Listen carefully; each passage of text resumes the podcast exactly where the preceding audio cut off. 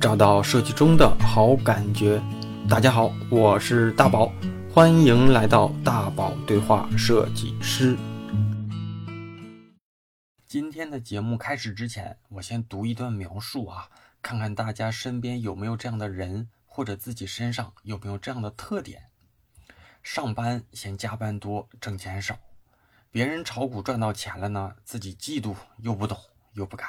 做饭呢嫌麻烦，吃外卖呢嫌送的慢。眼里的领导都是傻逼，同事呢都是 low 逼，客户整天给你唧唧歪歪，净是给你添麻烦呢。大事儿逼逼，小事儿也逼逼，心里成天想着自己那么强，还过得不如这群人，浪费时间呢，又委屈又憋屈。可能多少呢？我说的有些夸张，但我们身上一定多多少少都会有这样的影子。然后呢，我先不多说，咱们直接开始今天的节目。就是在一七年的五月份到一八年的四月份这十一个月里面，嗯，呃，做了一个地产广告的工作。然后后来离职的原因，一方有两个，一个是就是专业上觉得没有提升，嗯一直处于一个助理的岗位，嗯就是觉得能自己带一个项目的那个那个希望很渺茫，嗯看不到那个希望。第二个原因是我这个人我挺想尝试一下其他行业的，就是想着也许有更适合我的，就不尝试一下其他的，有点不甘心，所以就离职了。离职了之后，从一七年的四月份到一九年的九月份，有一年半的时间。这一年半做了很多其他工作，都不长久，都是都是两到三个月。在哪个城有市？地产，在在郑州做了两份工作，在郑州做了地产策划，然后还有人事招聘。后来我又去了上海，哦在上海做了电电话销售，做了互联网行业的售后客服，嗯嗯，就嗯教教教客户怎么使用我们的这个产品。那你，嗯，就是这个呃，就是就是在这个阶段，因为特别迷茫嘛，嗯实在是，然后眼看着自己年龄越来越大，然后但专业上一直没有一个深入的专业，嗯不知道做什么，当时也就找了咨询师，找了一个就是职业职业咨询师，嗯嗯。然后然后他给我的方向还是说，做你当下能够胜任的更能够胜任的工作，然后先做着，就是就是，呃，他说我的当时有两个问题，就是我思维中有两个木马，呃，一个是追一个是追求完美，嗯。总想找一份在各方面都能都能满足自己的工作，嗯。然后第二第二个是着急，嗯，总觉得一份工作做一年看不到成绩就想放弃了，这。我觉得不是你的特征吧？想了解一个，我觉得说说句稍微难听一点，这是大部分普通人的特征啊，无非就是又想要钱多，又想要快速钱多。我觉得这就是百分之九十九不太成功的人具备的一些缺点也好啊，具备的一些思维路径。哪有那么多钱多活少、离家近的事儿给到你？前提还是对吧？只有你能干，别人干不了。其实普遍性还是挺大的，嗯。大部分人都这样的呀，所以才是大部分人。这是我节目里经常嗯说的。你可以继续说，我该怼进就得怼呀。对对对可以，继续说。但当时我当时我总觉得是我我是属于小部分人这样，因为我因为我看到我身边的朋友就会有几个朋友会一个工作就做了很长时间，嗯就是虽然他们天天也抱怨，他们也不喜欢，嗯但也都做着嗯啊，有有有做了挺长时间，那有一部分其中有一部分也做的还不错，到后面做的还不错之后，其实也没那么多抱怨了，但我不行，但我始终不行。也不知道自自己到底喜欢什么，但是要让我选一个又，哎呀，就那种很纠结。然后你可以继续把你的之后就回来了对吧对，你可以把你的工作继，续说嘛。还是对，还是做还是回来做设计吧。然后这样精心的准备了一份简历啊，然后做了一些作品集，准备了一下。当时还没有意识做成这种作品集，也就文件夹的形式。嗯然后找了有将近一个月的工作，哎，终于有一家教育公司，呃，入职了。哪个城市？从在上海，嗯从是做考研培训的，嗯。从一九年九月到二一年三月份，一年半的时间，在这家嗯教育公司，然后他们考研这个业务，有四十多个人吧，嗯。然后只有一个设计师，嗯。就只有一个设计师，并且刚去的时候我手也很生，嗯。其实基础很薄弱，但是就那么一点一点做到做到后来也能把需要做的物料也都能胜任，嗯但是再往后发展就看不到看不到提升的空间了，因为就我一个设计啊，其他领导一开始会给我提一些意见，我还是挺受用的，到后来就很难提出让我觉得很受用的意见了，然后就想着去一个更专业的公司吧。刚好那个节点我身体有有一个小问题，做个小手术，嗯然后结束之后就来到了深圳。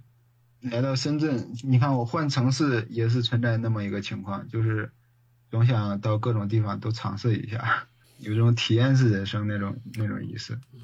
嗯，行，然后在然后然后在这边，当时是想着想找一个专业一些的设计公司，啊，结果发现也不那么如意，然后面试机会也不多，然后面试的工作也不太满意，就是公公司不太满意。嗯有些公司的作品我都看，我看了我都觉得不好看，做的不好。嗯然后，嗯，最后选择了一家沃尔玛的一个外包的岗位。嗯他们做的东西就没什么设计了。嗯但当当时我是想着先入职这家公司，我用业余时间想学点东西，想学点新东西，比如说像 C 4 D 啊，呃，像插画呀、想着多学了一两个技能之后，我再跳槽，也许能增加一些竞争力。当时这么想的，但是结果，嗯，结果发现这边加班的时候也也还是挺能加班的。嗯呃，再再加上就算有时间，自制力也跟不上，这嗯这一点也是 大部分平庸人的嗯共性吧。嗯嗯，自制力挺差的。我报那个插花课，每次都是赶最后一两天把作业赶出来。嗯，嗯，就这个状态。然后现在在职还是离职？然后现在已经离职了。离职的原因是什么？因为因为他做那个东西实在是很丑的那个东西，很丑。嗯然后我也对版式做不了决定，就那个版是完全固定的，九宫格或者四宫格。那你那你确定你做的东西我要西，做的，你确定你做的东西一定很好吗？还是说你做的东西不见得比他的好，只是另一种不好？对对对，呃，这也是一个问题，就是可能这种审美上不同的行业也是不一样的，因为他客户受众、行业特性都不一样。你在这个公司待了多久？在这儿待了五个月，待了五个月，然后嗯是自己辞职的，还是说因为工作上的一些不太匹配，老板有意让你？一方面我始终心里面觉得这会影响到影响到我做设计，嗯，就反而会降低我的审美，有这种感觉。然后另一方面，嗯嗯、我们是乙方嘛，嗯然后在住住在甲方之后，其实甲方决定权比较大。嗯呃，甲方有个领导，他是不对我很不满意，甲方有个领导不满意，他始终不给我不给我转正。啊在这种情况下，我就选择离职了。然后离职了多长时间？离职了就是一个月呗。刚刚离职，上周刚离职，上周一，那现在你觉得遇到了什么问题啊？或者是你觉得哪些地方你想不通啊？然后又回到了找工作的状态。嗯我就发现，其实虽我虽然选择了设计这个方向，但是设计方向还有很多细分，嗯在这种选择上我就很困惑。嗯选择上困惑之后，就导致我面试的时候写简历的时候就没有一个明确的方向。然后我对，说实话，现在也有点就看不到那种能把设计做做到很成熟的一个状态的那种希望。觉得嗯现在到很成熟，有一套自己的方法论，那个很遥远，总感觉很遥远。很遥远，也是从第一步开始啊。就有一句话说的嘛，说你你先把事儿干起来，你基本上已经完成了百分之八十的工作了。但是你呢，干之前给自己先画了各种坎儿，嗯，然后说我成不了大师了，然后我成不了大师了，再往前退一步，我也成不了一个进不了优秀的公司，再往前退一步，我做不了资深的设计，再往前退一步，我进不了做不了好的项目，再往前退一步，呃，我都不知道该做啥，然后算了吧，然后呢，去一些可能你看不上的公司，是他们也觉得你不行，你也觉得他们不行，算了吧，你们是垃圾。但是呢，咱自己，咱自己呢，就是你你刚才里面你的一段描述里面有好几个词儿是，我也不知道为什么这个审美，他们做的这样的审美都那么丑，他们也能接受。我我想说的就是，如果你做的东西真好，他们也一定能接受，因为他们也是另一个身份的客户。就是说，你做的东西，他有的某个阶段他是他是甲方，但是某个某个侧面，它其实也是用户，它也是客户，它也是消费者。那苹果的东西，即便是老板觉得好，用户也觉得好啊，对不对？可口可乐的东西，嗯，那设计公司做完的东西，他们企业觉得好，那用户也觉得好呀，不可能说是用户和企业主是对立的呀。所以说，你看不上那些垃圾，你做的东西又不行。嗯，不是你看不上那些东西是垃圾，那一定你做的东西，他们零所谓的甲方又不认可，一定是因为你做的可能也是垃圾啊，只是另一种垃圾啊。我我我觉得这个节目做了这么久哈，很很多时候我都我都想说，就是你在任何一个岗位上，你都有提升进步的可能，只是说你想不想去提升。你说身边人是垃圾，做的东西垃圾，所以我不能在这里跟你们同流合污，我不这么见见得。我我真不一定这么见得啊。换句话说，我节目里也说，节目里也说过，你如果觉得他们他们指指指指手指脚的给你指点的东西都是垃圾，你回到家里，你再做一个不垃圾的东西放到你的作品里，还是用这个题目，你自己不做嘛，或者你自己做不出来嘛，就这样的嘛。啊，这个确实，这个这个我要更正一下，这这个它啊，它确实有它的这个特性，因为是产品嘛，那产品。是一些蔬菜呀、瓜果呀这种类型的产品，啊，就是你觉得产品的东西就做不好，还会有混，还会有混搭，对，然后我知道，咱们买了好几十去了去了几十几十年的超市了，你说这些我知道，但是你觉得他没有做好的可能是吧？那也也有，应该也有，对呀，但是从效率上来讲，他们这个方法会更有效率。那有效率是不是方法论？是不是解决这类问题的方法论？你刚才有有没有说过？你说你做做设计没有方法论，有的设计你设计是解决问题的一种手段嘛？有的是通过设计把东西做漂亮，有的通过设计把设计提升转化，有的是通过设计提升效率。提升效率，你你能一个人做了十个人的工作，提升了九九倍的效率，十倍的效率，这他妈也是个大牛逼啊！对，这个也是。然后你就纠结在啊，这个这个那个。换句话说，你可能没见过好的，所以你你眼睛眼界里只知道超市里的那些东西，就只能做成那样。那我不认可。你可以去看看香港的，你看看日本的，你看看韩国的，你看看一些精品超市的，你看看深圳应该也有那种最贵的那些最好的超市，你看看那些超市怎么做。想做好，总会有机会。即便。你从三十分做不到九十九分，你从三十分做到三十一分的可能性还是很大的。嗯，你不愿意做嘛？我觉得你描述下来其实挺多地方，我想打断你，但是我觉得你还是先把东西说完。而且你你在提的时候，我就在记一些记一些关键的东西啊，记一些关键的一些点。怎么说呢？就是你说你在深圳之后，你去了沃尔玛。然后你你你说去沃尔玛之前你也看了这个看了那个，最后选择了沃尔玛，对不对？我我你原话大概是这个意思啊，但是你你当时用的是选择了沃尔玛，我我的感觉就是你中间有很多机会，就是你不只有沃尔玛这样一个机会，对不对？嗯，那如果是这样的话，你选择了一个当时你能选择的最优解，对不对？你认为其他的地方还不如沃尔玛，对不对？那你选择沃尔玛，其他，嗯，你你给我的感觉是这样的，因为这都是你在说嘛，你可能选择了综合综合环境比下来，那沃尔玛是最好的。那既然你选择了一个你当时能力里面能达到的最好的一个一一个一个一个方案的话，你又嫌他们做的东西不行，关键是你，我觉得你现在的这份工作，或者是你之前在这个沃尔玛外包的这个工作里，你完全你可以用两种思维来考虑这个问题啊，一个问题就是。你可以把他们现在做的不好，正因为他们现在做的不好，你才有很大的空间把它做得好嘛。那如果现在让你去苹果，你怎么做都是给人打折的，你可能你可能挪动了多一个像素都能被人被人骂你做的是狗屎。沃尔玛这种东西可能你觉得不好，但是你你只要你能力好一点点，别人是都能看得到的。因为你之前说你某某某公司里只有你一个设计师，所以你能力提升不上去。我觉得你现在在沃尔玛外包不止一个，对，那不止一个，你那我问你，其他其你们几个设计师？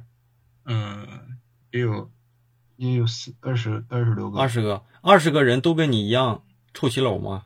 不岗岗位，因为分分组不一样啊，分组不一样，那二十多个人里，面，你肯定能认认识五五个左右吧，最起码。嗯那五个，你觉得这五个人里面水平都跟你一样的这样吗？嗯不不是，那有好的，你有没有考考虑过人家？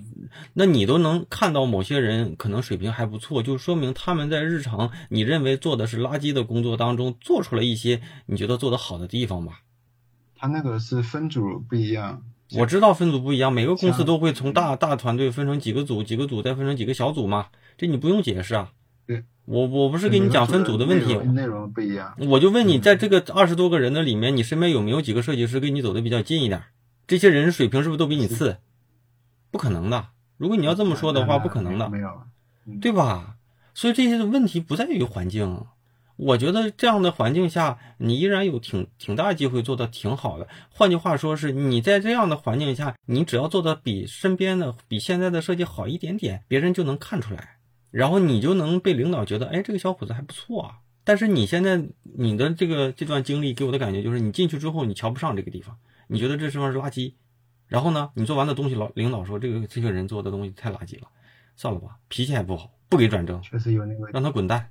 最后你就是，最后你就变成这样的了，那你活该这样呗。我觉得你就认呗，我觉得这就是命啊，你就是大多数中的后者呀。你在大多数当中的后者，我觉得都算是。我觉得这话说的有点重啊，但就是这样的啊。嗯那这个社会可就是这样的，你不干这个工作，你这个岗位后面有十几、二十个人、上百个人都想干，比你要的钱还少。然后，然后就像我们这就最近的这期节目里面那个小女孩儿，也不能叫小女孩了，可能年纪比你大一点儿。嗯，人家家庭有各种原因吧，然后现在杭州，可能他也有他自己的认知缺陷吧，但是我觉得他会对他的工作产生热爱。就是他会天天，比如说工作之余，比如说加班加到十点钟，或者是每天早来两小时，干嘛呢？他觉得他自己不行，他自己想办法去补足自己的不行。他早上两早来两小时去学习，然后晚上晚走一小时去学习，然后呢，他他从自己的内内在去找找问题。他不是说环境说你们不行导致我不行，那人家觉得你人家给你机会了，人家让你来了还给你钱。人家默认是你的能力能达到我的需求，我才要你来，结果你达不到，你还怪怪人家说人家不行，我觉得这样的话就挺怪的。然后你看啊，咱们再继续说哈，嗯嗯嗯，你说什么体验式人生，从这个城市换到那个城，从那个城市换，你你能跟我聊聊你换城市，当时能够就是能够驱动你从从这个城市换到那个城市的核心的动力是什么呀？你是觉得这个城市赚钱或者工作机会多呢，还是赚钱多呢？还是说，还是说你就想去这个城市？你喜欢上海还是喜欢深圳这样的一个城市文化呢？其实从从郑州到上海这个，其实就是一种逃避，我觉得，怎么个逃避？因为在在郑想转行之后，在郑州也一直没有找到合适的工作，心里边嗯挺迷茫的，嗯不知道做什么。我觉得这是实话，真的。这跟你你刚才你刚才在就想着换个城市会不会有有有新的启发什么的。，嗯我觉得这是实话。我觉得这这这是大实话，因为我为什么要提到这一点？因为你刚才说，你看我那个城市，我也喜欢换，这就是我的体验式人生。我我觉得这就是，你这就是在端着，其实无非就是不好混嘛，无非就是不好混嘛。郑郑州给你两万块钱的工作，你非得去上海拿一个八千的去体验，我觉得这样的人还是少。我觉得这样的人有，但是肯定不是你。你一定是因为在郑州混的不行，你想换一换，没准换一换机会就出来了。我自己这么感觉啊。但是你现在不也是这么说吗？对，那你从那个上海又又到深圳，也是这样考虑吗？那这个倒不是，我嗯在上海其实还是挺舒服的，因为嗯在上海结交的一些同事关系还不错，嗯嗯然后这个城市感觉也挺好。嗯，那为什么呢？到深圳这个原因可能就比较私密一点。所谓的职业规划什么的，那你你都找过专业的人了，我也不我也不是专业的，说实话，然后我也不会用一些什么词儿来忽悠你，因为你刚才提到的一些词儿都太专业了，我觉得就没必要，因为人家可能给你捅一些专业的词儿，还能收你一个服务费用，我们俩的对话跟这些没有什么关系哈。然后我觉得就着你你提的一些问题吧，就是你第一个就是说，你说。呃，设计分了好多类类目，又分了好多行业嘛。一个是比如说品牌呀、空间呀、互联网啊、运营啊、体验是吧？这是属于专业方向不同。然后还有还有行业不同嘛，对吧？还有行业不同。然后你你问我怎么去选择？那我那这个东西哈，我我喜欢打比方。有一天你告诉我说，大宝老师，那个拉面，然后炒饭，然后西餐，然后烤肉，然后火锅。啊，然后饺子，然后对吧？然后烧烤，这么多中餐的美食里面，我该怎么选择？那你觉得我应该怎么回答你啊？好像好像只能都尝一遍，但是都尝一遍又不现实。如果你就是你把这些列出来之后呢，你去选，就说明你是个外行人。如果你是一个刚入行的大学生，嗯，有多少有情可原吧？因为你还是个白纸嘛。嗯。但是我觉得做设计是这样的，就是你都已经，咱默认为你都已经会一部分的设计技能的情况下啊，就是，就是打个比方，嗯，怎么说呢？就是你可能是一个短跑运动员。你你你可能是一个呃田径运动员吧，跑步跑步的方向的，然后你其实已经有一些跑步基础的情况下，剩下的就看你自己想做啥了。你觉得你能跑长跑，你就去跑八百、一万、三千，对吧？你觉得你冲刺耐力强，那你就去跑短跑。然后这个这就是这样的。你问别人，你找你你是一个田径运动员，你抓抓了一个路人，你你说你觉得我该跑什么？那别人不知道你该跑什么，就是这种不负责任的话，我自己不敢乱说。我能说，我说你呀，你就去干那个地产广告，你就干，你肯定行，你信我吗？就是不呃不是，其实确实是这样的，明确的答案谁都没办法给。但是你就是明明确的问我，你不知道该从哪个方向入手，对吧？你这个白纸黑字的打给我的，我也不知道。但是我想说哈，首先是，嗯嗯，你结合自己过往，你也换了这么长时间的工作，你首先你你也接触不同的人，你你有没有自己更倾向的一个行业？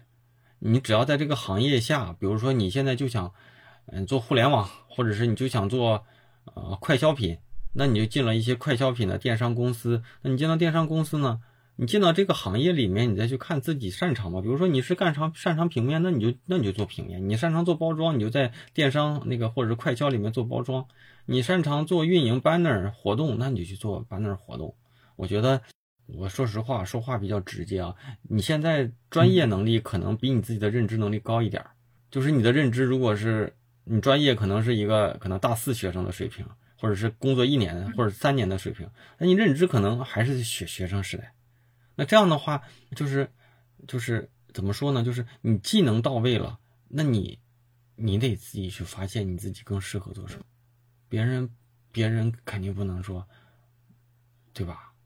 就是说这些，这些细分，它是不是分的那么的，就是就是干脆？是不是？肯定不是呀。做广告，肯定不是做到后期，肯定不是呀。其实是可以触类旁通的。它中间有一些，就像你，就像你拍电影的电影导演，他也能拍电视，对吧？拍电视的呢，他也他也能拍婚庆，对不对？他拍婚庆的呢，他他妈也能，对吧？也能拍个记录，这些东西他肯定是。但是专业有专业自己的那些特征，就是拍电影人家用的一些东西，用的一些一些一些专业的一些那个那些团队什么的特效什么的，跟电视剧的可能有有百分之三十是不一样的。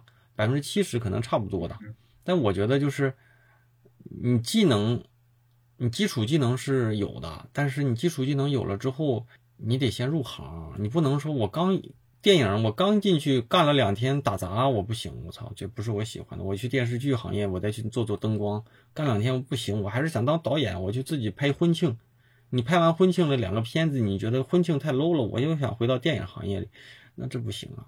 你其实每个都是三分三分水啊，所以我我现在其实特别想扎在一个一个方向上。你现在一份工作里干它三年呗，积累一些，没有首先积累一些，积累一些相对来说好一点的作品，其次是，其次是，就是让自己沉一沉。我觉得太浮躁了，无非就是见不着钱，我就算了呗。如果现在让你当一个客服，给你两万五，你是不是就不做设计了？我可能客服干一两年，挣点钱之后去找一个大师学习一下设计，不可能。继续做设计。不可能。你大师告诉你，你跟我学完之后了，你现在我一个月只给你两千，你肯定不干。说的都挺轻松的，嗯对呀，那那那也是。所以啊，就是我我觉得咱再讲第二个啊，你你说你工作的经历比较碎片，工作经历的简历应该这种比较碎片的简历怎么整？没有什么整法的，我也不是魔术师，我也不能帮你弄比较真实的。真诚的写出来，那就就只能这样了。你的能力多少分，他包不住。即便你给他包成了八十分，你干活还是露馅了。所以，所以我觉得以你现在的对，以你现在的能力啊，你能进到什么阶层的公司呢？你就得你就就你就得进。进完之后呢，你觉得眼前的工作你看不上，他给了你的钱，就是公司给了你一部。公公司给的你工资啊，里面有一部分是什么呢？有一部分是你自己的委屈费。你在任何公司里都有这样的一个比例，所以你没有什么资格，要不你就走，要不你就在这干。我倒是觉得你找一家能收留你的公司挺好的。如果你觉得现在的工作你确实觉得它有一些地方挺低低端的，那你自己你就得牺牲一些休息时间，休息一些娱乐时间，然后去做一些自我提升。就你工作之外有哪些自我提升，这个挺重要的。就是你不能说眼前的工作我接受不了，但是呢，我自己又甘愿，嗯，对吧？又甘愿现在这个状态。就是你身体上、你脑子上，哎呦，我对这个项目、这个对这个工作接受不了，但是你身体上又没有改变，那不行啊。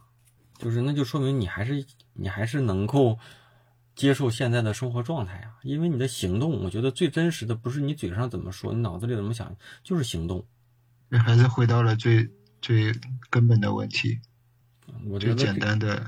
其实我自己觉得吧，就是就是什么方法论，对于你这个就是你咱俩的这样的沟通啊，什么方法论呐，什么什么那些成熟设计师呀，这些都太靠后了。我觉得你先做好第一步吧，就是找一份。相对来说，有团队的设计师，我觉得像你之前那个在沃尔玛那样的，我觉得可能在这个阶段挺适合你的。但你说他最后你没留下来，还是各种原因，无所谓，你再找一个，别去那种只有一个人的。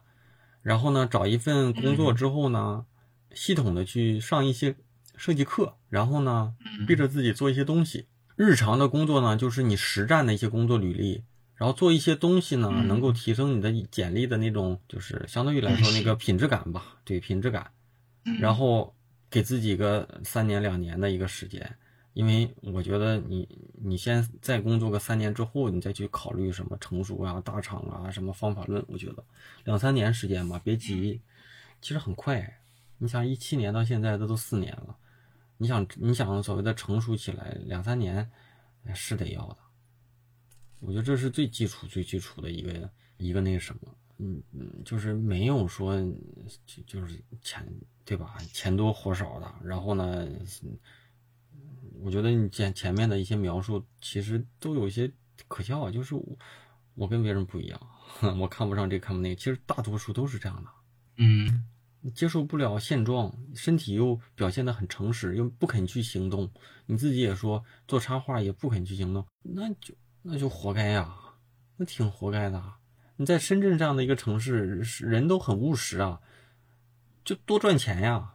嗯，你多赚你你要不就对自己先投入，先舍得花钱，然后把自己的能力蓄到一定的量的时候啊，去赚大钱。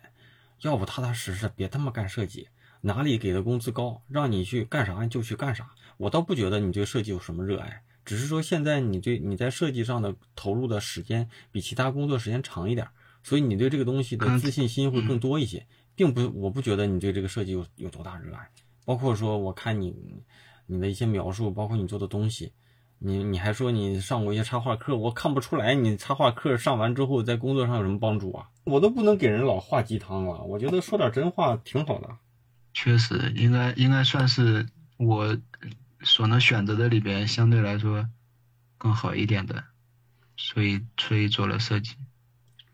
就是啊，所以你这个阶段呢，就是如果你觉得做设计那什么适当的，你就先找一份相对来说有有团队一点的这种，对三五个人的，有个负责人的，你别看不上眼前的工作，只要这个团队里有人做的比你好，你就有在这个环境下成长的机会。至于能不能成长上，看看你自己。现在给你丢到最牛逼的公司里，你照样还是还是不行。如果你现在的这种做事方式，你还是不行。但是换句话说，如果你想你换一种视角，或者是换一种心态去再去看你的工作，你想成功，也也有也有大把的机会去能做得好，那就看你了。然后想做设计的话，适当的去去上一些那种课程，去给自己的最起码技法层面去提升一下。要不然你现在这些东西哈，我仔细看了一看，首先是我觉得细节都不太用说哈，就是。你说，你说像学生吧，还谈不上，但是这些东西呢，我觉我看了你的东西，我就觉得，嗯，可能你进的公司的那种阶阶层，也就是在那样的阶层里，你不可能去一些，就是你你眼中看到的那种高大上的什么品牌创意啊，那个活动公关，我觉得眼前咱就是一些基础执行，而且还比较还比较。比反正不算是高级的东西，所以这个阶段你去，比如说上一些适当的一些设计技法层面的课，能够把你的这些东西能够再去嗯提升一下，提升一下之后，工作上日常的一些工作首先是会有帮助，然后其次是能把你现在这些东西再给冲淡一些，因为这种味儿就这种设计的这种味道太浓了，就你现在做的这些。都是好像都是一种一种风格，就比较平。我觉得风格都谈不上吧，就是比较基础。说实话，比较基础，可能一些技法很基础。嗯，对呀，而且，嗯，哎呀，这我觉得设计这块基础就是设计本身这块就不用太多说，因为这块我说我说哪张图哪些图意义不大，但是呢，确实是应该那个怎么讲呢？应该就是。就是就是就是适当的去把你的一些能力的这种眼界去提一提。咱们看到的东西，如果你看到的东西六十分，你看到五十分的东西的时候呢，你还看不上，但是你就不知道这个世界上可能有一百分的东西。现在这些东西哪怕抄，我觉得你现在也还有还有可抄的空间。现在确实经过，反正这段时间找工作，就是有。面有有有面试，然后面试结果还可以的，也就是两种，嗯，一种是那那种活动类的，当然不是规模很大的活动公司，嗯，一般是二十多个二二十个人左右的这样规模的，嗯，然后还有一种，但他们设计师可能多一点的有有三个吧，少一点的就一两个，嗯，我觉得有那么三五个人的就就就还好，就别去一个只有你自己的。这样的不行，一个两个的可能确实有点不太好。你三五个人呢其实也还好，最好是有一个团队的小组长，有个负责人这样的三五个人的。然后呢，你能在这里面呢，就是你能看到比你做的好的地方的，就是即便做的你眼前做的事儿你看不上，做个传单是吧？甚至做个什么菜单，做个门头你看不上，但是你看看别人，可能人家确实做个门头，人家做的也比你好。对吧？做个折页人做的也比你好，你就看看他到底好的地方和你自己做不到的差别是什么。然后再就是你遇到一些问题，你可以有有有一些相对资深的人给你一些指点啊。然后别希望你，因为你说你第一份工作好像干了一一年多还是多少，对吧？你说你看不到一个恐自己能带项目的这么一个机会，那本来你工作一年就带不了吗？本来一年就带不了吗？你一年你就想带项目，我觉得你咱也不是什么特别有天赋的人，干个三五年，这不很正常吗？能带项目的人，一个同同事，他说他做了一年就自己带项目了。他带项目了，他带项目了那一年工作强度比较大吧？首先是他是在那个，首先是他嗯不管是他工不工作，首先是你这个同事做的东西有没有比你牛逼，有没有比你牛逼？地产，那肯定他做的东西丰是比较全面的，就是一就个就是你默认他做的比你强是不是对吧？那如强是肯定的。那如果嗯人家做的比你强，他说他做他用了两天就带项目了，那又如何啊？就是时间不重要，重要的是他能不能把这事扛起来，对不对？咱的结果是什么？老板其实不在乎你做了一年，还是做了三年，还是做了两天，你能把这个事扛起来，他就愿意用你，对不对？但是呢，正常来说，做个一年带项目这种概率也不是很高啊，所以你做不成很正常啊。当时这个对比，当时就拿他这个例子对比了，就就觉得进步很慢。反正我觉得聊起来，我有点儿稍嗯微有点儿丧，因为我感觉也不知道，因为我自己的感觉就是，就是如果你这样思考问题，确实是，我都是觉得咱都可以不用聊设计，你恨不得就是，就是你就找一份收入高的工作就好了。我自己觉得，现在我都不太劝什么你，嗯，做设计有多多有前途什么，我觉得都无所谓。可能自己年纪也大一些啊，就是你随着自己的这种工作年头越多，就是每个人都在给自己找一些可能性。就这种可能性，如果不是在你的专业和职业本身上，那也嗯那也不一定非得去这样坚持。你越往后走，你就越能认清自己到底是属于什么样的天赋。确实是这样的，就是，呃所以我觉得一开始，如果你本身就是图个收入什么的，我为啥要忽悠你，非得去努力，非得去干嘛干设计，我都不想推荐你。没准儿还是那句话，没准儿你你整个整个车开个滴滴赚的还挺多的，还自还自在，没准儿对吧？换句话说，你辛苦点搞个外卖送一送，可能赚的还比你这多。那那也职业也不分个三六个贵贱，只是你不往设计上去考虑，你为啥要这么为啥为啥要这么难为自己？是长久之计啊，不是长久之计。那你要这么说的话，你做设计也不是长久之计。嗯，真的，做设计你这样做也不一定是长久之计的。就是你看着做的好的呢，你觉得自己我操这条人家能人家做好了，我做不好，我换条路走。你换条路走之后呢，你就发现操这他妈这个公司傻逼臭傻逼，做的东西又不行，老子不给你干。然后自己呢又他妈琢磨我又没有方法论，我又不高级，我又不干嘛，就那你先干十年呗。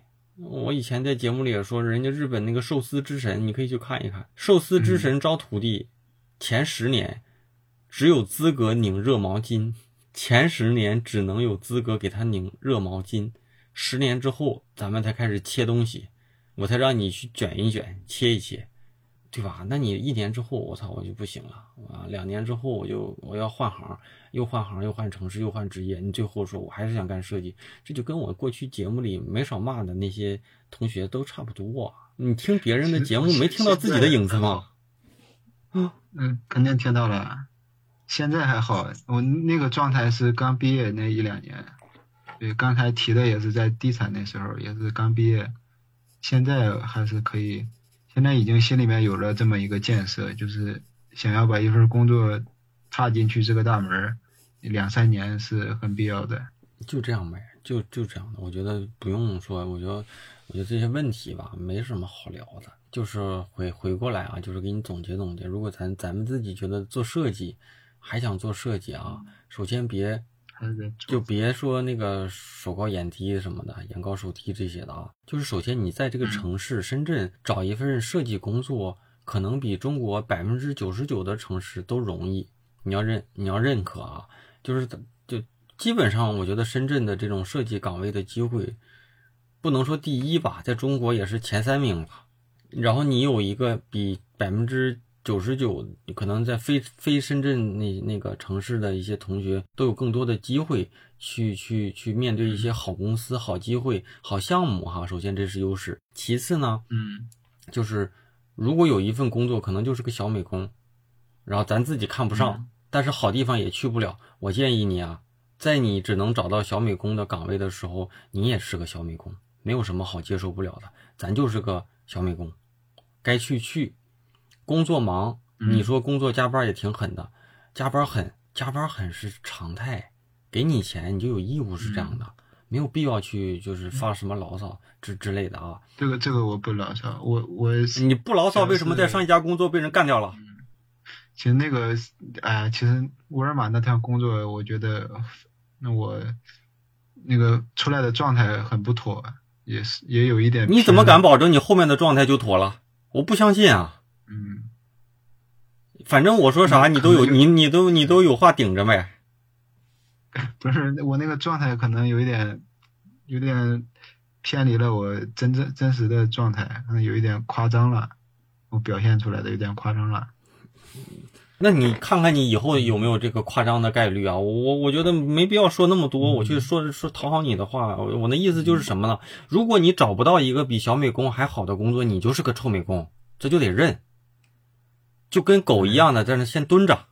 在这个阶段呢，工作上的工作，你拿了人的钱，你就应该兢兢业业去干，把剩下把所有的时间就用来去学习、上课，而且你要去报那种贵的课。我不建议大家在这块省钱。而且你花你花三千五千报一门课，甚至你花一万两万报一门课，你的对他的重视程度肯定比你网上找个网盘下的那些免费课重视程度要高。虽然你说你省了五千块钱，但是我觉得你省了五千块钱，你自己找了个免费资源，你不会认真去上的。你可能花你可能花五千块钱，你也不会认真上。但是如果花五万呢？如果真是这五万块钱你能够把自己的水平历练高了，我觉得只是时间的问题，都能收回来。我自己是这样的想的，所以我觉得别去去，就是，除非自己是一个自律的人。我觉得如果要是混的都混成这个德行了，大概率也不太自律。虽然我觉得这种话有点伤人哈，但是但是如果你这钱花出去了，你还是有机会去学好的，就是你还是有给自己一些可能性，有机会去学好的。然后呢，你把这个机会呢，踏踏实实的去去练一练。你今你你也在星球里了，你也在每天打卡了，咱就坚持下去，可多可少，写长写短，给自己一些就是坚持下去的理由。就是大家写的所有的东西我都看，我都看，回不回那那个啥，基本上我都看，不是我基本上就是我都会看，就是我都会看。所以呢，就是您先先想一想自己，就是能不能给自己再再多一次，就是就是坚持下去的机会，就是。别别再啪啪打脸就行，因为因为我觉得你刚开始吧，有一点端着，那你中间呢，你敢说你自己的问题，要不就是两个点嘛，要不你就认，就是咱们就不行，这也没有什么好丢人的。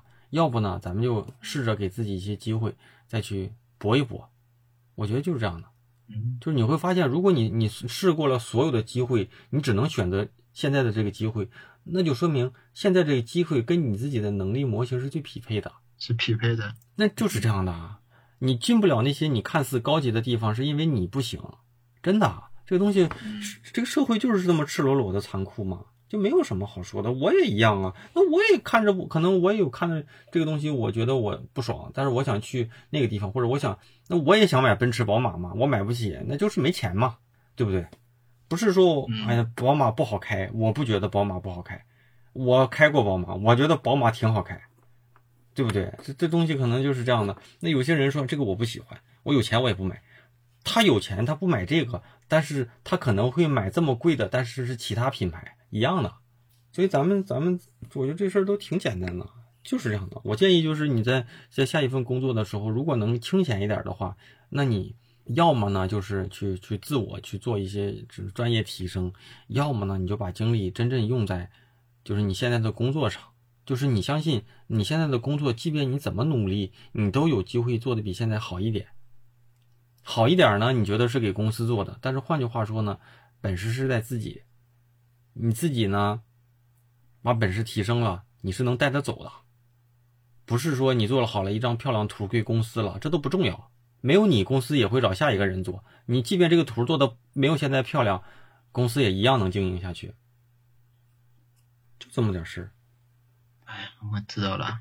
我我主要问题我就是我很容易一到这个时刻就会把，就会把期望定的比实际水平要高，不自觉的会定高这种期望。所以说我现在要做的就是。推荐一本书啊，推荐一本书，或者是说我我过段时间我可能会专门做一期节目讲这本书，叫《掌控习惯》。掌控习惯呢，我觉得有里面有很多关于习惯塑造的方法，这些是跟日常、跟行为啊这种时间管理什么什么相关的。但是有一个问题啊，就是你不要把自己的就是呃结果定在目标上，把把目标定在结果上，就是你期待成为什么样的人。他那本书其实就说你要关注你关注系统，而不是关注目标。就是你说我要三年之内进腾讯，那这是一个结果，对吧？但是呢，另一种思维呢，就是你要做到的不是要进腾讯的一个结果，而是你要知道你现在怎么样通过哪些方法能够提升设计专业本身。比如说我每天做什么什么样的练习，我每天呢去上什么什么样的课程，我周末呢去结交什么什么样的人，我再有什么地方参加过什么什么样的。就是那种什么什么交流会，那你把这些事情都做好了，每一环节都做好了，结果是水到渠成的事儿。嗯，就是大部分人是关注结果，但是不知道怎么做，或者是关注关注也就算了。但是呢，如果你把所有的事情都做到了，结果就肯就肯定会做到。所以你说你把目标定的高，但是呢，你又没有实现高目标的路径。换句话说，如果你把路径都设计好了，你每一每一环一环扣一环的都能做的还不差，最后结果应该也也差不多。就是有那种那样一个思维，呃，假如说有一个呃八分的公司给了我机会，哎，我就会想，我是不是应该争取那个九分的？然后如果有个九分的，我又想是不是应该四分的？关键是总有总有这种对，但是你争取到了嘛？你争取不到，你就你就在这干着呀。换句话说，你在八分的工作里面，如果你把你的专业提升到了九分的时候，市场上所有满足你条件的九分公司就会找到你的。市场会给你一个匹配市场所谓的经济规律的工作，这是一个经济学的问题。当你达到了市场的要求，你的工资，比如说你现在能值两万块钱，但你现在的工作只给了你八千块钱，你放心，大把你身边的朋友就会问，那边公司有个机会，我朋友你招不招人？你去不去？给你工资翻倍，机会就会出来的。嗯，就当你我就是踏踏实实接受当下所能匹配到的机会。我我真觉得是这样，因为你现在做的东西。我看到的东西差不多，也就是进这样的工，就就说实话，这个话我希望没伤到你啊。我讲的都是，我知道，是咱就拨开了说。我也一直对自己的专业不不信任，对吧？然后就是不自信的，就是就是这样的，就是咱能去哪先去哪。该去学习去学习。这本这这这期节目过后，如果你有有机会或者是有精力，你就去买一本我那个书，或者是我推荐的刚才推荐那本书，或者是你再等一下，我可能这这两周我会把这本书好好梳理梳理，做一期节目分享分享。因为我觉得这本书对我有很大的启发，所以我觉得就是我们有有有目标啊，有结果是好的，但是呢，大部分人都是有目标有结果。忘记怎么去实现这个目标的一个路径，这是这是一套系统。就比如说，你想成为一个很厉害的人，就是你看那些企业家吧，你看那些企业家，你觉得他有钱，他一定是会天天会赚钱。但是你你会忘记了，就是那些企业家，他们可能每周的运动时间比你还长。然后呢，他们可能精力旺盛，那精力旺盛、身体好，可能是他成为现在优秀企业家百分之七十的一个重要的一个权重。但是大家可能就会忽略了，但你会发现每个企业家或者是每些那些厉害的明星，他们可能即便工作再怎么忙，他们都会去运动，因为他们知道，如果运动这个环节去掉了，他可能现在一天能做五个事儿；如果运动的这些环节去掉，他可能一天就能做俩事儿，因为他就没有精力去干了，他就不可能那么高效的去做一些决策了。所以很多人就就就就会忽略这些细节，只知道他他们牛逼，他肯定是运气又好，什么家里有钱或者什么机遇。但是机遇可能是他们的一些，也是他们一个条件，但是一定不是只有那个，他肯定是好几个条件冲在一起，但是其他条件被大家忽略了。这是一套系统。嗯，行吧，我觉得说的反反复复的，有一些都有点唠叨了，差不多。嗯，回头呢自己想想，然后。自己呢，我说的都比较狠，但是呢，愿不愿意改变，看你自己。然后呢，我说的狠归狠，但是我自己这么说哈，我觉得够真诚。但是呢，不一定都是对的。我我不希望说我把这些东西说完之后呢，误人子弟了。可能我这里面有百分之三十五十甚至八十都是错的，但是可能如果有百分之一对你有帮助，那你也算是咱俩没白花这一个多小时，行吗？同学？还有没有什么想想想想想想想想在结尾跟我再聊聊的。其实要要说到比较长远的愿景。先不用说愿景，我觉得你这不就是愿景，就是目标嘛，你先把自己能够提升的每一个环节先提提，好吧？行吗？如果你觉得做一个设计师，你想做一个比如说优秀的平面设计师，你可以列出来，平面设计师要具备的哪些技能？是版式，是 logo，是图形，是排，是那个构成，还是说什么什么字体？这些环节你都露出来，列出来之后，每一个环节你提升两分。然后呢，你把你最喜欢的环节环节提升十分，你基本上工作上你就可以有有一些竞争力，有一些可选择的地方了，行吗？别去什么愿景了。又把目标讲讲高了，没意义。高了，嗯。先把你能做好的事情每一个环节先提升两分嘛。行，那我那我接下来就找一个广告公司或者设计公司，就是规模能有能有五个人就五个人以上的就可以。因为我这段时间一直是在找说二十以以上的从人员规模上。那能找到二十的，那你就去嘛；找不到五个人就行嘛，就是咱保个底嘛。那你非说我想找个一百人的，那那随便你啊，那挺好啊。就是你二十人的能去那就去呗，我觉得这东西没有说怎么样，只是说三五个人就够了，三人行必有必有我师嘛。只要不是你一个人呢，不是两个人呢，我觉得都可以去。至于说多少人呢，这些都不是硬硬条件。三个、五个还是七个？那你现在说，我说五个，然后你面试了一个四个的，你最后不去了，你你说大波老师告诉老师找五个，那我觉得没意义啊，对不对？你就找，你就找，你反正我觉得你跟人家去面试的过程当中，你应该能够多少能感受出来这个团队是一个怎么样的工作模式，而这样的模式你能不能在这个环境里有一些厉害的人给你一些帮助？如果你觉得行，那就去，你别去卡这个数字。但我觉得一两个人呢，肯定。啊，对吧？那就就纯执行，这样的话你可能，对吧？外行指导内行就不太好。还还有一点就是，我对对活动类活动类公司的那个设计岗，我我的感觉就是那个东西是不是就太单调了？因为它主要就是一个 KT 板，然后延展这个东西，如果做这个，是不是 KT 板是什么？会比较窄。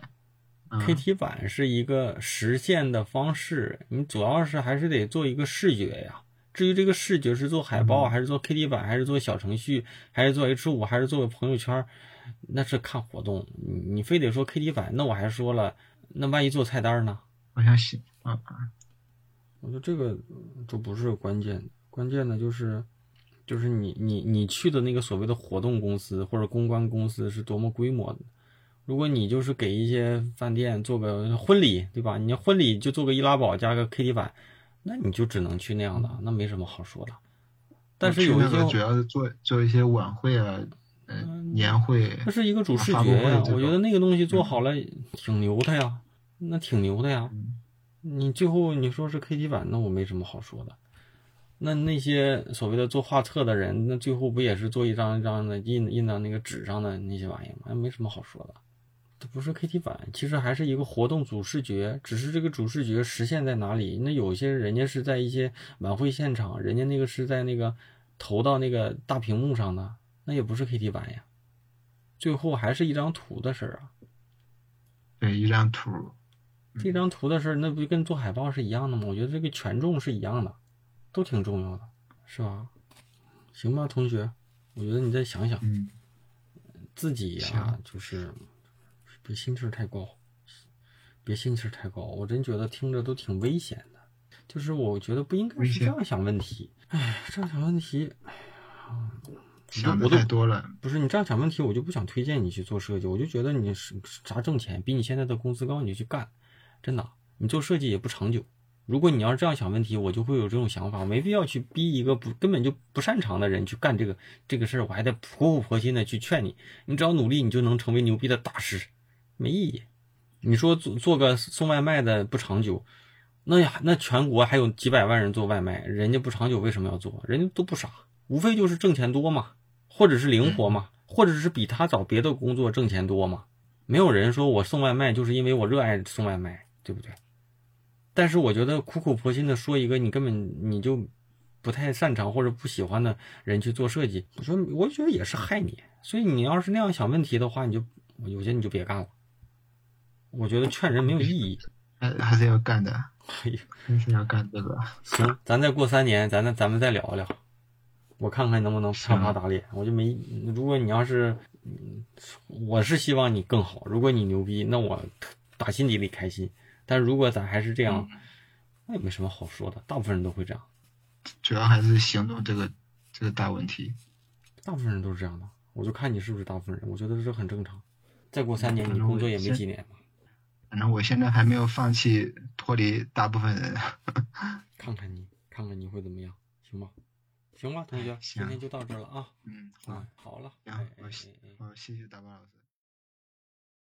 节目听完了，欢迎回来。前段时间呢，我听了一段话，其实啊挺深刻的。什么是所谓的成功人士或者是富人思维呢？就是当你冲着自己的目标冲刺的时候啊，绝大多数人都会遭到惨烈的失败。在这个过程当中呢，你会发现这个世界其实是随机性的，能否达成目标并不取决于自己的努力程度，还有运气、资源跟能力同样重要。你努力努力再努力，失败失败再失败，最终呢只剩两种可能：一种呢有人放弃了，回到了之前的阶层，你仍然有这个梦想，但是你不行动了，因为你知道你怎么努力都没有用，阶层固化了，这辈子啊就这样了。你有梦想，但你再也不会有努力的勇气了。第二种呢，就是你顿悟了，它的另一个描述叫“我有一个方法”。成功的人知道啊，努力不一定有回报，因为这个世界充满着随机性，设定目标呢也不一定会实现。就像你计划两个月后想减肥十斤，于是你每天跑步五公里，一餐只吃两个苹果。两个月后呢，你欣然的去称体重，发现你只瘦了两斤。你计划明年升职加薪，同时要探索自己的副业啊，做练习、看书、学习，但是公司把你开除了，你没有找到新工作，你又失败了。似乎你设定的目标根本不取决于自己的努力，一切好像都在被命运选择。这个时候该怎么办呀？你必须活在当下。你的目标虽然失败了，但是你做的事情是不是正确的？你每天跑五公里是不是对你有好处？如果是呢，那你继续要做。公司开除你了，你自己坚持练习、积累、提升，你还是要做，因为他们都是正确的事儿。你忘记了自己的目标吧，因为你控制不了它，但你可以控制你继续跑五公里，继续每天拼命的学习，每天反思，这些都是正确的。他们如果有价值，那你就应该继续的做。成功人士有一套方法啊，他们不知道这套方法能够帮助他们走向成功，但是呢，他们知道使用这套方法走向成功只是时间的问题。巴菲特呢，把这个方法叫做价值投资。每一个奥运冠军都有自己的方法，他们科学的训练，严格自律。他们不知道自己能不能拿奥运冠军，但他们追寻这种方法，再给他们些许的运气，结果呢，一定就不会太差。世界上啊，最遥远的距离是从知道到做到。以上我说了这么多啊，是想送给今天节目里的这位小伙子，希望呢你能成为自己期待的样子。好，继续邀请大家加入我的微信听众群啊，加入方式呢就是在我的公众号“大宝频道”里回复“群”啊，就能收到相应的入群方式。我会把大家拖到我的这个群里面，在群里呢，我会及时的向大家同步嘉宾的信息、内容的信息，以及有时候我会分享一些我觉得有必要分给大家的一些内容吧。总之呢，这是我们这个节目的听众大本营。还有一个我更重要的圈子，也是我个人的圈子，就是我设置了暗号才能加入的知识星球。这期节目呢，就是加入星球的我的这位同学给我的一段提问，引起了这个对话啊。所以呢，只要你有提问，我一定都会真心的给你做出解答。我不敢说我说的一定都是对的，但一定是足够真诚的。专业类的提问呢，我都是在我的星球里作答，因为这个产品啊，就能够沉淀过往较好的内容。无论什么时候加入的同学呢，都能找到过往别人提出的问题，还有我针对这个问题提出的好的解答跟建议吧。推荐给也许在职业路上有困惑的年轻设计师，再就是一直听我节目的大宝对话设设计师的忠实听众。加入方式呢，就是在我的公众号“大宝频道”里回复“归队”，归来的归，队伍的队，就能收到一个弹出消息啊。